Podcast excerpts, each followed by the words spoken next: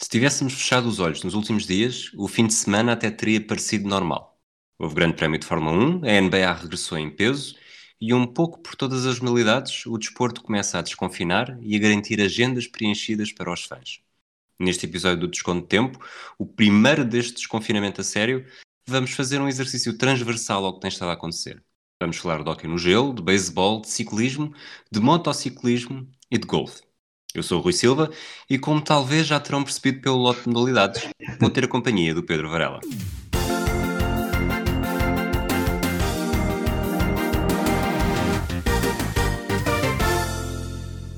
Olá Varela, o, Olá, com o fragoso de férias nós aproveitamos para trazer aqui os desportos americanos quase todos. Exatamente, como ele está sempre a falar mal e que não gosta, vamos aproveitar e já está cansado, só fazemos um episódio, porque senão... Sim, na próxima semana era outro já. era outro, exatamente. Olha, vamos, vamos começar pelo Walk and Gelo. Explica-me qual é que foi o formato que a NHL encontrou para retomar a competição. Exatamente, a NHL este ano mudou uh, o formato e, portanto, são 24 equipas, 12 por conferência. Um, só explicar aqui que antes deste formato oficial, eles fizeram durante três dias jogos de exibição para as equipas voltarem à competição. Isto aconteceu de 28, 29 e 30 de julho. E a partir de 1 de agosto começou este formato de 24 equipas, 12 por conferência. Como é que eles fizeram? Criaram uma espécie de uma ronda antes que, que, se chama Qualifiers para umas equipas, que já digo, e, e Round Robin, ou todos contra todos, para outras. Então, como é que eles dividiram essas 12 de conferência? Os quatro primeiros de cada conferência, este e oeste, ordenados pela percentagem, pelos pontos de percentagem na regular season até o momento que tinha sido feita, quando foi interrompida em 12 de março. Um, portanto, os quatro primeiros estão a jogar entre, em cada uma das conferências, todos contra todos, só uma ronda, um, para definir quem são os quatro cabeças de série uh, na primeira ronda depois dos playoffs, à frente, na fase seguinte. E os oito classificados seguintes, portanto, até o 12 lugar, do quinto ao 12, jogam entre eles, em jogos à melhor, entre eles, uh, fizeram um sorteio e, portanto, têm ali quatro jogos de cada lado com uh, à melhor de cinco. Uh, e, aliás, neste momento já temos a, a, primeira equipa eliminada, que foi os New York Rangers, foram eliminados. Um, foram eliminados os Hurricanes. Exatamente, e, eh, e há pouco, eh, até estou a ver o jogo, mas uh, os Panthers podiam ser eliminados, mas estão entretanto a ganhar aos Islanders, portanto estão muito próximos também de ser eliminados, e portanto quem chegar a primeira três vitórias qualifica-se. E depois passam então essas, dessas oito, passam quatro, com mais quatro que vêm desse round robin, porque não tem eliminação, ficam oito de cada lado, e aí segue o formato tradicional de primeira, segunda ronda, meios finais e depois a Stanley Cup. Um, e este é o formato que eles escolheram, chamam Qualifiers Round Robin, mas no, no total chamam isto, claro, Playoffs. É, isto é, é, a segunda bolha que, que há América, que os desportos norte-americanos estão a ter. Há a DNBA na Flórida que está uhum. a correr bastante bem, sem casos negativos, eh, uhum. uh, sem casos positivos, desculpa, mas, mas a NHL foi para o norte da fronteira. É isso, depois, exatamente, mudaram, os jogos foram para, para o Canadá, Todos os jogos da Conferência Este estão a ser jogados no Scotiabank Arena em Toronto. Todos os jogos da Conferência Oeste estão a ser jogados em Edmonton, no Rogers Place. Uh, curiosamente, ambas as equipas ainda estão em competição, os, uh, de um lado e do outro, tanto o Toronto como os Oilers, como. como ai, agora falhou-me aqui os Toronto. Um, Maple Leafs. Ah, exatamente, Maple Leafs, agora estava-me a falhar aqui o nome. E, um, e depois, nos playoffs, aí passa tudo a jogar em Edmonton e, portanto, os jogos passam todos para Edmonton um, a partir da fase do que eles chamam os playoffs, que é aquela fase a seguir a estes qualifiers e ao round robin, passam todos a ser jogados em, Edmonton e, portanto, uh, regressou ao Canadá há muitos anos que já não havia que, não, que já não iria haver uma final e que se vai tudo passar no, no Canadá. Recordamos, para quem não estiver assim tão por dentro da NHL, que na NHL há equipas, obviamente, uh, uh, americanas e canadianas tu, quando fizemos o episódio da divisão em outubro, uhum. deste uns Sim. palpites de três Exatamente. equipas por divisão. Uh, não sei se os foste ver. Foi, foi, foi. Uh, estás satisfeito com os palpites que deste? Era fácil, agora uh, há aqui uma, uh, vou dizer que o meu trabalho agora simplificou, porque quando fizemos isto, estávamos a pensar nos oito que se qualificavam de cada divisão, e na altura só fizemos três por cada divisão, os oito por conferência, e nós só fizemos três por divisão, numa ótica de quem é que fica Excluir os wildcards. Exatamente, excluir os wildcards. E, portanto, o trabalho era mais complicado que agora. Como agora se qualificaram 12 de cada lado, na verdade, todos aqueles que eu disse, só um ficou de fora. uh, e ficou de fora de uma forma absolutamente estrondosa, ao ponto que, entretanto, eu depois também fui ouvir o uh, Bob Wagner, que é o treinador interino, um, e ele, a estamos verdade... a falar dos, dos San José Sharks. Ah, sim, estamos a falar dos San, San José Sharks, exatamente, que acabaram por ficar na fase regular no último lugar, da, não só da divisão como da, da Conferência Oeste.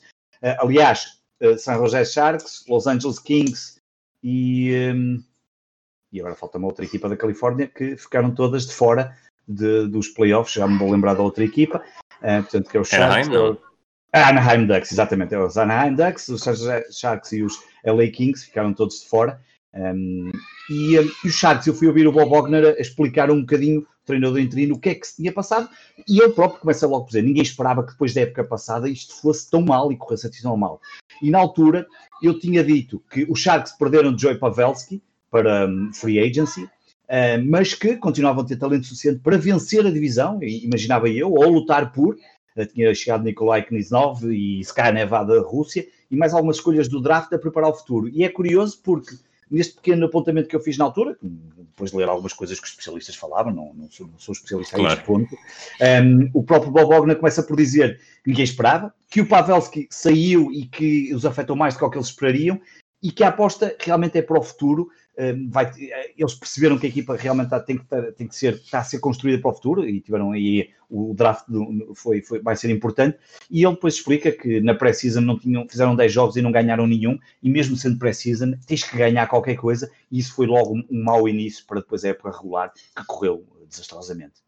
Só para acabar este segmento da NHL, uh, deixa-me dizer-te que tu fizeste aqui como, como se tivesse sido beneficiado pelo facto de haver tantas equipas nos playoffs mas das 12 que tu disseste, uh, 6, uh, portanto, das 8 que estão no, no, que já têm o lugar garantido e que estão na fase do round robin, uh, tu disseste 6, os Tampa Bay Lightning e os Boston Bruins na divisão atlântica, os Washington Capitals na metropolitana, os Colorado Avalanche e os St. Louis Blues na central e os Golden Knights de Las Vegas na Pacífica. Portanto, não te. Não foi mal. Não foi mal, não foi mal exatamente. foi mal.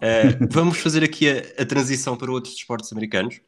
Uhum. Portanto, temos, temos a NBA e a NHL uh, como bolhas já a pensar nos playoffs e por isso conseguiram fazer a bolha. Uh, o beisebol, a MLB, já começou, uh, mas é o início da temporada regular, portanto não tiveram a capacidade para criar uma bolha do mesmo género. A NFL também só vai começar em setembro, também não vai fazer bolha e, eu acho que isso de certa forma ajuda aqui a marcar uma diferença. falando do, do futebol americano, têm, os jogadores têm um prazo para decidir se vão competir ou não, eh, e nesse aspecto os Patriots já tiveram uma razia com oito jogadores num total de 54 que decidiram que não vão participar esta temporada. O número pode crescer ainda mais nas próximas horas, porque nós estamos a gravar na quarta-feira ao início, ao final da noite, ao final da tarde, e, e o prazo limite é, é na quinta-feira. Uh, os jogadores com muitas preocupações com o impacto no futuro, fatores de risco, sobretudo de, de afro-americanos. Os maiores casos de, de opt-out são das linhas defensivas e ofensivas, portanto, os jogadores com mais contacto durante os jogos. Tanto que a NFL está a tentar estudar uma máscara que ajude a evitar a propagação. Do outro lado, e portanto, a NFL é, está muitos jogadores a abdicar. Tenho algum receio do que é que poderá ser esta temporada. Há estádios que vão ter lotação limitada, outros que nem sequer vão ter adeptos, pelo menos numa primeira fase. Uh, mas no beisebol o caos é tão grande, já houve várias dezenas de casos positivos, sobretudo nos Marlins e nos Cardinals. Uh, dezenas de jogos uh, adiados.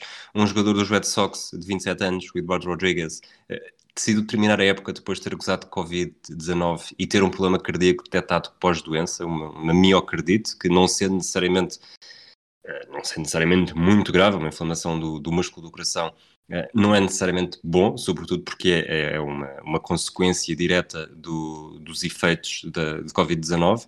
Eh, muitas séries adiadas, numa época que já tinha sido reduzida para quase um terço, portanto, uma fase regular tem normalmente 162 jogos, passou para 60 jogos e está a haver muito, muito burburinho, cada vez mais burburinho de será que a época vai até ao fim, será que vai ser interrompida? Uh, há, há escândalos, não é bem escândalos, mas o, o, os Toronto Blue Jays, por exemplo, não estão a jogar em casa porque o governo canadiano recusou o risco das múltiplas viagens e isto escolheram um Buffalo que não fica, não fica muito longe da fronteira. E nesta semana, um jogador dos Mets, o Yoenis Cespedes, que estava durante, no, no último ano de contrato, uh, desapareceu. A primeira notícia que se, que se dá é que ninguém sabe dele, está desaparecido. Uh, e depois, uh, na verdade, tinha, tinha saído do hotel, empacotado as suas coisas e, e, foi o agente a avisar os Mets que ele também tinha decidido não continuar para o resto da temporada. Uh, sabendo que é esta diferença entre playoffs, bolhas, para temporadas que estão a tentar ser o mais, o mais fidedignas possíveis, o mais próximas da realidade, tirando os adeptos, isto tem tudo para correr mal, concordas? Pois tem, completamente. E no caso da MLB, com esta propagação de casos e com esta forma. Um, eu na NFL não, não, não, estava tão por dentro como estava a dizer, e mesmo na MLB uh, vi só algumas coisas, porque comecei a achar estranho ver os, os jogos adiados e, e, não estava. São dois que no NFL ligo muito mais quando é playoffs e a MLB vou vendo muito raramente, mas é, tem tudo para correr mal. E no caso da MLB, já acabaste de dizer, era o que eu estava a, a pensar a ouvir acho muito difícil que se calhar isto não melhorando a situação nos Estados Unidos, ou pelo menos as coisas não havendo aqui um, algo que mude completamente a forma como, como estamos perante o Covid, eu diria que poderá até nem acabar, não é? Poderá, acho, acho, acho que até uh, encaminhar-se mais para uma, encaminhar-se-á mais para uma coisa dessas do que, do, do que propriamente terminar. Um, mas não espanta em termos de são dois desportos ambos são de contacto, todos são de contacto, não é? Os quatro, é obviamente, Sim. mas no caso do, do hockey, eh, até diria que bastante protegidos, quanto mais, quer dizer, protegidos eh, até uma certa altura, mas, mas é, é a parte do, da MLB, acho um, que, se, que, é um risco autêntico e um, vamos ver, é, é, assim muito, muito estranho. Um, não sei até que ponto é que isto não vai em breve ter um final infeliz para, para a competição. Muito bem, vamos uh, atravessar o Atlântico para o lado para o lado bom da força. Uh, vamos ter esta, este fim de semana a terceira corrida da temporada de MotoGP em Brno, na República Checa. Uh, até agora, o Miguel Oliveira foi oitavo na primeira corrida, desistiu na segunda, logo na primeira volta, depois de ter feito o quinto tempo mais rápido da qualificação e nos ter deixado a pensar que, que poderíamos ter o melhor resultado de sempre. Mas, mas há outros motivos que estão a tornar este início de temporada da MotoGP bastante mais bastante mais emocionante, de alguma forma. Sim, um, a MotoGP, como, como, como, como não sei se, se, já estão todos a par, mas uh, não custa nada repetir, portanto, supostamente iria ter 14 corridas no calendário de 2020, a primeira uh, acabou por ser eliminada, ficaram as tais 13 seguintes, porque ali a do a 8 de março foi eliminada, portanto ficaram os dois grandes prémios de Espanha logo a começar, Espanha e Andaluzia a começar, um, e tem o interesse, claro que para nós, portugueses, tem sempre o interesse do, do, Miguel Oliveira, e a verdade é que Miguel Oliveira, eh, curiosamente, eu lembro-me quando começaram os treinos, as coisas, eh, já há muito tempo atrás, e se calhar a moto ainda não vai ser o suficiente competitiva, mas depois esta, esta Red Bull KTM Tech 3, esta equipa e esta remodelação que acabaram de fazer, já vem desde 2019, um, pelos vistos está mesmo a resultar e, e o próprio Miguel Oliveira uh, está-se a sentir confiança. Na primeira, como tu disseste, ele acabou por ficar em oitavo, mas na, na, qualificação não tinha corrido nada bem, não é? Ele faz sétimo na Q1 e não passa a Q2, recordamos que é, só passa os dois primeiros na Q1 e depois juntam-se aos restantes para a Q2 e para terminar a qualificação, mas ele depois faz uma grande corrida em Jerez, no Grande Prémio de Espanha, porque na realidade foram ambos no, em Jerez, um, e, um, e, e, faz o oitavo lugar. Na segunda, depois de uma para já faz primeiro na primeira qualificação, na qualificação 1, avança para a Q2, faz quinto, a tal melhor de sempre, parte da segunda linha de grelha e cai, azar, cai logo na primeira curva, não toca o Bradley, Bradley Binder, mas neste momento achas, ele está Achas que caiu ou que foi empurrado? Quer dizer, caiu empurrado, eu, eu diria que foi, acaba, acaba por ser o. Eu, eu, penso que até foi o Bradley Binder que depois até acabou por pedir desculpa, um, ou se não pediu desculpa, ele disse qualquer coisa que tinha ali corrido mal e uh, eu acho que não, ele não caiu, foi mais empurrado, eu não, sei, eu não queria dizer empurrado, mas talvez levado ali para fora da. da, da Houve ali um sopro, não é? Sim, um sopro ali para, para pô-lo de fora e ele acabou por cair. Ele neste momento está em, em 13 com 8 pontos Morbidelli é o décimo com 11 pontos. Eu acho que ele tem todas, por esta primeira amostra, não é? E depois falaremos mais à frente, quando fizemos aqui se calhar um balanço, ao meio da temporada, uma coisa assim, já noutro episódio. Eu acho que ele tem capacidade para, e já mostrou, tem mota e tem capacidade para, para lutar por um top 10, o que seria uh, absolutamente fantástico, porque não estamos propriamente a falar de.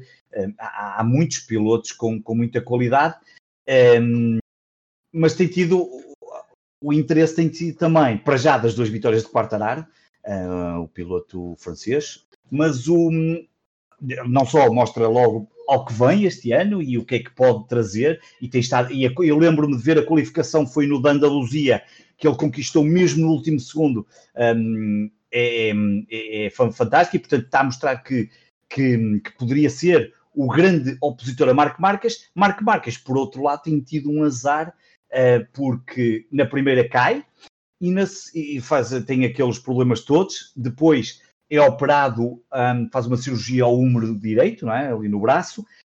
No Grande Prémio da Andaluzia, no segundo, ele ainda vai para a Q1, mas um, nos treinos livres sentiu ali algumas dores, ainda entra para tentar fazer, mas não nem sai da não, não faz tempo e, e, não, e, não, e portanto e não, e já não entra, o que permite que, que Quartararo neste momento tenha, tenha, tenha, uma, tenha, uma boa, tenha uma boa vantagem.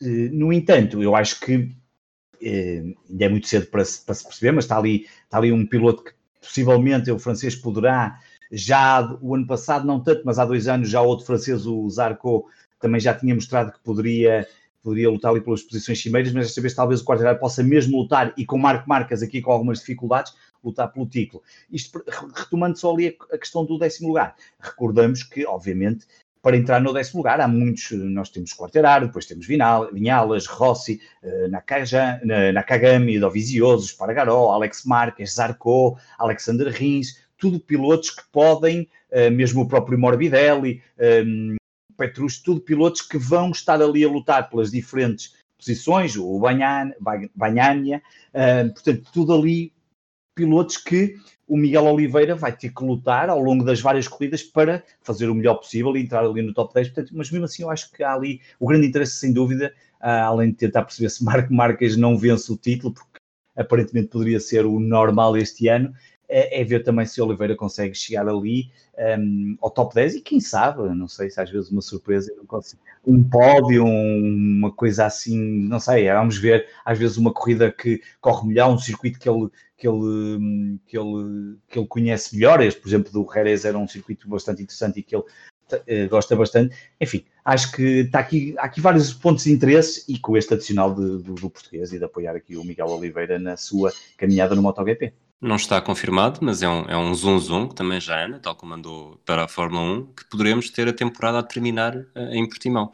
Já estás preparado pois. também para comprar bilhetes ou não, não... É, eu no MotoGP não tenho tanto isso, mas porque já aconteceu aqui em Portugal na altura, mas, mas era capaz de, sim, no, enquanto que na Fórmula 1 uh, eh, compramos logo, não fui só eu e também, e compramos logo aqui no MotoGP, mas com o Miguel Oliveira e com, esta, e, e com este interesse todo tal, era, era bastante interessante e, um, e diria que arriscaria se, se, se, voltasse a Portimão, vamos ver, se voltasse a Portimão, não, se fosse em Portimão, voltasse no sentido em que vamos ter Fórmula 1 em Portimão, Sim. era muito interessante um, e valeria a pena, sem dúvida, com o público valeria a pena ir ver, sem dúvida. Vamos manter-nos ao corrente então. Vamos passar das duas rodas motorizadas para duas rodas eh, só com pedais. O ciclismo também já começa a rolar a grande velocidade. Uh, neste fim de semana que passou, João Almeida, o português de 22 anos das Caldas da Rainha, que corre pela Quick Step, foi destaque, ficou em terceiro na volta a Burgos, atrás de Remco Evenepoel e Mikel Landa. Ele já tinha começado bastante bem a temporada, uh, ainda pré-Covid, ao terminar a volta ao Algarve na nona posição, foi o segundo melhor português, na altura atrás do Rui Costa. Este fim de semana teve também a Estrada Bianca, que tem sempre um final bastante emocionante, bastante íngreme. Uh, a vitória foi para o belga Wout van Aert. Uh, agora, enquanto neste dia que gravamos começou a volta à Polónia, que tem Rui Costa e os irmãos Oliveira ao serviço da Team Emirates, uh, vamos ter Milão Sanremo no fim de semana e acho que a partir de agora vamos, vamos partir em grande para as, as grandes corridas da temporada. Uh, as principais por etapas estão agendadas para mais tarde. O Tour começa a 28 de agosto, o Giro a 3 de outubro e a Vuelta a 20 de outubro, se tudo correr bem e estamos todos a contar que corra. Uh, para terminar, para meter este episódio no buraco, uh, há outro, outras grandes provas mundiais que tiveram de ser adiadas à conta da Covid, mas vão, vão começar agora, não é? Exatamente, aqui o Golf também não quis fugir aos regressos, um, e nomeadamente já havia competições e já tinha havido competições, depois parou, depois regressaram outras competições, mas em termos de Major vamos ter Uh, hoje é quarta-feira, portanto, aliás, já, hoje já estão a aquecer e, digamos, já estão a fazer os treinos. Amanhã já temos o primeiro dia de prova. Vamos ter o centésimo segundo de PGA Championship, o primeiro Major do ano, que vai ser jogado no TPC Harding Park em São Francisco. só para dar aqui um contexto, estamos a falar de um dos principais torneios a nível mundial, há quatro majors no golfe, o PGA Championship, que vamos ter agora este quinta, sexta, sábado e domingo, o Masters, o USA Open e o The Open Championship, em Inglaterra. Um, tem um peso também importante este torneio para a FedEx Cup Playoffs, que só que vai começar no final do mês de agosto, não deixamos isso depois para outras núpcias, uh, mas sim, vamos ter aqui o regresso à competição, sem público, uh, a competição já avisou que iria devolver obviamente os bilhetes, aquele, acho que é uma é algo que este ano cada vez fala mais em todas as competições e para os adeptos e para todas aquelas pessoas que já compraram bilhetes, é, um pesadelo para toda a gente. Exatamente, aliás, aqui em Portimão também já aconteceu isso com a Fórmula 1, as pessoas foram logo ler os termos e condições, o que é que acontece? Uma das primeiras coisas que disse logo o CEO do, do, Paulo um, no, no, do, autódromo, do autódromo de Portimão foi que devolveriam se não acontecesse, aqui também é a mesma coisa, vamos ter, portanto, o PGA Championship sem público, ia começar uh, já na quinta-feira, quatro dias, como é normal, dois primeiros dias, depois o cut, uh, sábado e domingo, uh, os dias finais, e... Um, e temos, uh, bem, eu, eu, eu, eu, gosto muito de golfe, gosto de ver, essencialmente. Uh, sou um grande apaixonado pelo Tiger Woods. Tenho acompanhado algumas das provas, acompanhei este regresso do Tiger Woods à, às vitórias. Ainda recentemente li uma, uma história sobre ele, um, de um jornalista americano. Um, o que é que posso dizer em relação aos favoritos? E acho que é aquilo que interessa mais aqui neste, neste Para já temos aqui as pessoas vão jogar o, o torneio noutras condições, obviamente. Uns pararam, outros regressaram às competições um, tudo muito controlado, outros não vão regressar, e também já falarei daí de alguns, alguns uh, golfistas que não vão estar presentes, mas obviamente uh, os, os, dois principais candidatos, diria, são Justin Thomas e Brooks Koepka. Uh, estes dois jogadores nos últimos três anos venceram o de Championship, portanto o PGA de Championship. Justin Thomas em 2017, Brooks Koepka venceu em 2018 e 2018 e diríamos que, e Justin Thomas, que venceu em 2017, atualmente é o líder mundial. Portanto, estes dois jogadores estarão logo no lote de, de digamos, de, de, de principais candidatos. candidatos. principais candidatos, sabendo que no golfe, apesar destes últimos três anos terem eles ganhos os dois, eh, isto eh, já sabe que às vezes eh, não, não é assim tão linear e há bastante imprevisibilidade até pelas condições do terreno, uma série de condições que podem eh, e outras condições que podem alterar a forma de jogar e aquilo que acontece durante os quatro dias. Estamos a falar de provas de quatro dias em que têm que ser muito regulares na, naquilo que vão fazendo. Depois, depois temos ali Webb Simpson e Bryson DeChambeau, dois, dois, dois golfistas muito interessantes. Webb Simpson eh, este ano já estava a ser um bom ano para ele, 2020, já tinha tido duas vitórias e quatro tops 10 um, ehm, em torneios que se realizaram uh, e que ele pôde participar. Portanto, é um dos, um dos, apesar de não ser um favorito, mas é alguém que devemos ter aqui em, em consideração. E Bryson Chambot tem, tem sido, é um dos, é um dos um, ehm, quase ao nível de Brooks Koepka, que ganhou as duas últimas, eh, as odds até estão ali muito próximas, porque hum, Bryce DeChambeau apareceu com uma aparência, um físico, é, um jogador com uma diferença, há ali uma diferença grande e isso tem trazido a atenção uh, de todos aqueles que acompanham o golfe na forma de jogar até no, e, na, e, na, própria aparência física, um, com um estilo de jogo bastante diferente deste que já tinha mostrado em alguns de 2020. Portanto, são mais dois um, a, a terem atenção. Depois também John Ram, esse talvez o, a par dos dois primeiros e deste, deste lote de dois jogadores também fazemos aqui um terceiro, um segundo lote com três jogadores, Chambou, John Ram e Webb Simpson, e depois há aqui alguns jogadores que, pelas suas características, dois deles, Rory McIlroy, com vitórias em 2012 e 2014, por tudo aquilo que podem, eh, pela experiência, por ser jogador já com, com, com, bastante experiência e com vitórias no The Championship. Depois, o, o, o inevitável Tiger Woods, que já tem quatro vitórias no The Championship, procura a sua quinta vitória. Agora, o problema é que, por exemplo, no caso de Tiger Woods, só jogou três eventos do, do PGA este ano um, e, e, apenas um desde fevereiro. Vamos ver até que ponto isso não será uh, prejudicial para a sua. Deixa a marca. Pois, deixa a marca, com a certeza, com a certeza. No, no, estamos a falar de jogadores que estão habituados a jogar praticamente todas as semanas, ou, ou semana sim, semana não. Um, e depois ainda temos ali, portanto, uh, disse os dois principais, depois ali um lote de três jogadores muito interessantes que têm estado a praticar um golfe uh, este ano dentro daquilo que era possível, muito bom. Depois estes dois mais antigos, Rory McIlroy e Tiger Woods, e depois ainda eventualmente Patrick Cantley, um, Xander Schoffel, uh, Patrick Reed, depois já vem, depois entram aqui outros, Daniel Berger, Jordan Speed, Ricky Fowler, Final, Matsuyama e eventualmente, jogadores sempre a ter em conta. Portanto, há aqui um lote de 14, 15 jogadores que eu diria que eventualmente, bem, vou dizer que deste lote de 14, 15 jogadores terá que sair o vencedor. Seria estranho se não sair, mas às vezes pode acontecer, uma surpresa, mas o normal seria sair deste lote. Um, deixo para a nota final, que ficam de fora um, Francisco Molinari, que ainda o ano passado uh, vimos ali na luta com Tiger Woods, na vitória que Tiger Woods depois teve no Masters, foi, por exemplo, o vencedor do Open Championship em 2018. Um, Molinari não, não vai regressar mesmo por, por, por questões de, de, do Covid e, de, e de, tudo isto que se passa neste momento. Padraig Harrington também não.